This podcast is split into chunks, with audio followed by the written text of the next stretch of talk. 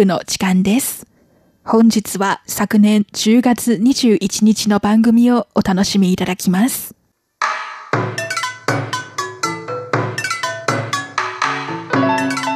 続いては文化の台湾の時間です。この時間のご案内は中野です。さて、今週もいろんな角度から台湾の文化をご紹介していきたいと思います。日本には文化の日がありますよね。11月3日、国民の祝日です。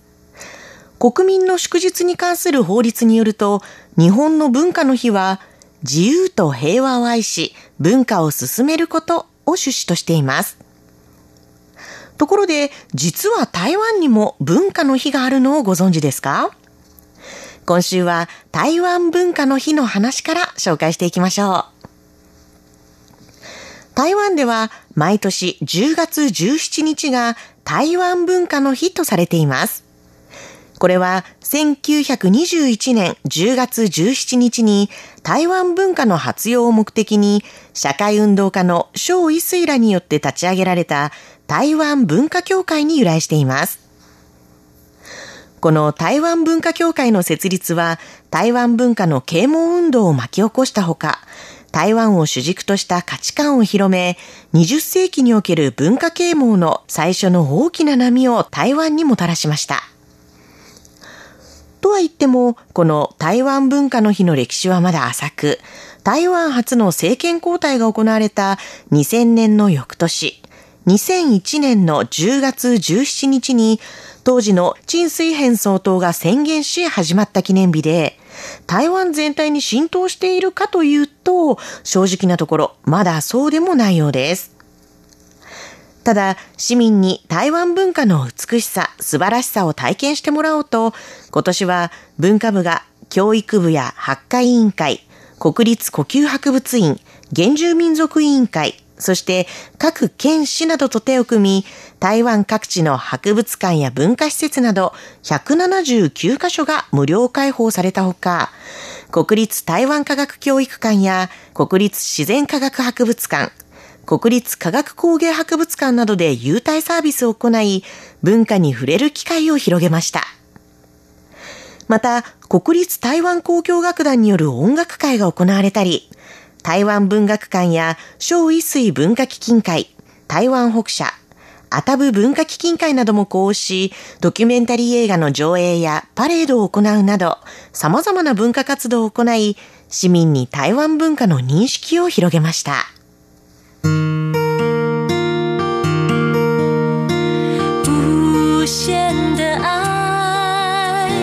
全世界传开，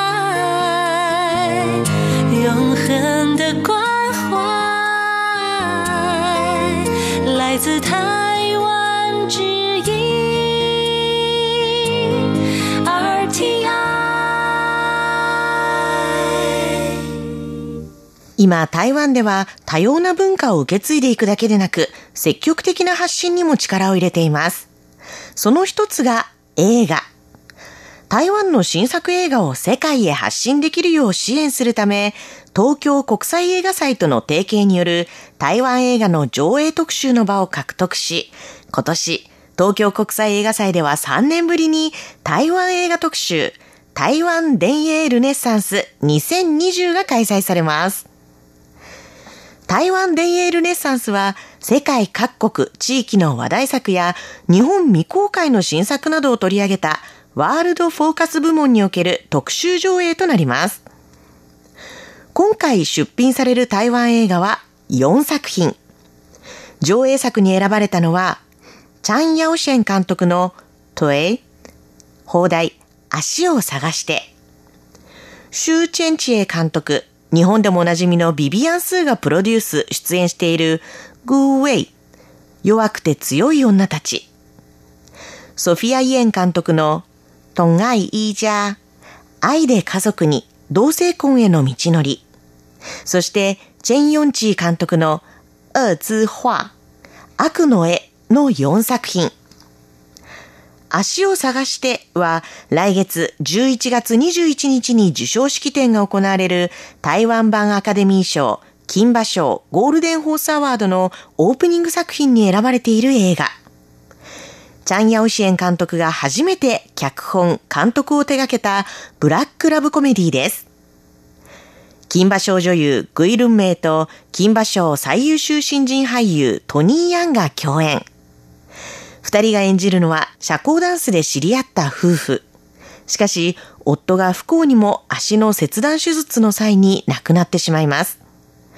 夫の全遺体をとどめたい。そう思った妻は足奪還計画を立てるのでした。とんでもない展開の中、二人が愛し合ってきた歴史と愛し合っていなかった歴史が浮かび上がってきます。男女の恋愛の引きこもごもが描かれた作品です。音楽も金馬賞受賞音楽家、ルー・ルーミンが手掛けていますので、劇中の曲にも注目です。そして、弱くて強い女たちは、今年2020年の香港国際映画祭のオープニング上映に選ばれた作品。シューチェンチエ監督のおばあさんの実際の物語です。シューチェンチエ監督はおばあさんととても仲が良く、おばあさんが亡くなったという秘宝を知った後、彼女の物語を撮ろうと決めたそうです。物語はおじいさんが亡くなった時のことを軸に展開。台南の屋台で鍋を振って娘3人を育て上げたおばあさんの70歳の誕生祝いの席に音信不通のおじいさんが病院で息を引き取ったとの知らせが届きます。そしておばあさんとおじいさんの恋人が一緒に葬儀を準備するという特殊な状況に家族間の問題の許容と許しについて語った映画です。愛で家族に同性婚への道のりは、フレームラインサンフランシスコ国際 LGBT 映画祭や、2018年の新北市記録映画賞優秀作品に選ばれた映画。撮影に3年をかけ、3組の性別も世代も異なる同性カップルに焦点を当て、婚姻平等運動に参加している頃の心境の変化やそれぞれが直面した難題など、それまでの道のりと現在の問題を考えるドキュメンタリー映画です。そして悪の絵は今年2020年の台北映画祭国際新人監督コンペティションにもノミネートされた作品で、2016年に金馬フィルムプロジェクトプロモーションに選ばれたチェン・ヨンチー監督の初の長編作品。ある男性画家がひょんなことから受刑者に絵を教えることになり、そこで素晴らしい絵の才能を持つ殺人犯と出会います。画家はこの絵を世に送り出そうと奔走。受刑者の絵画展を開いた後、これが大きな騒動を引き起こしました。作家と作品は切り離せるのか？という難題に挑んだ作品です。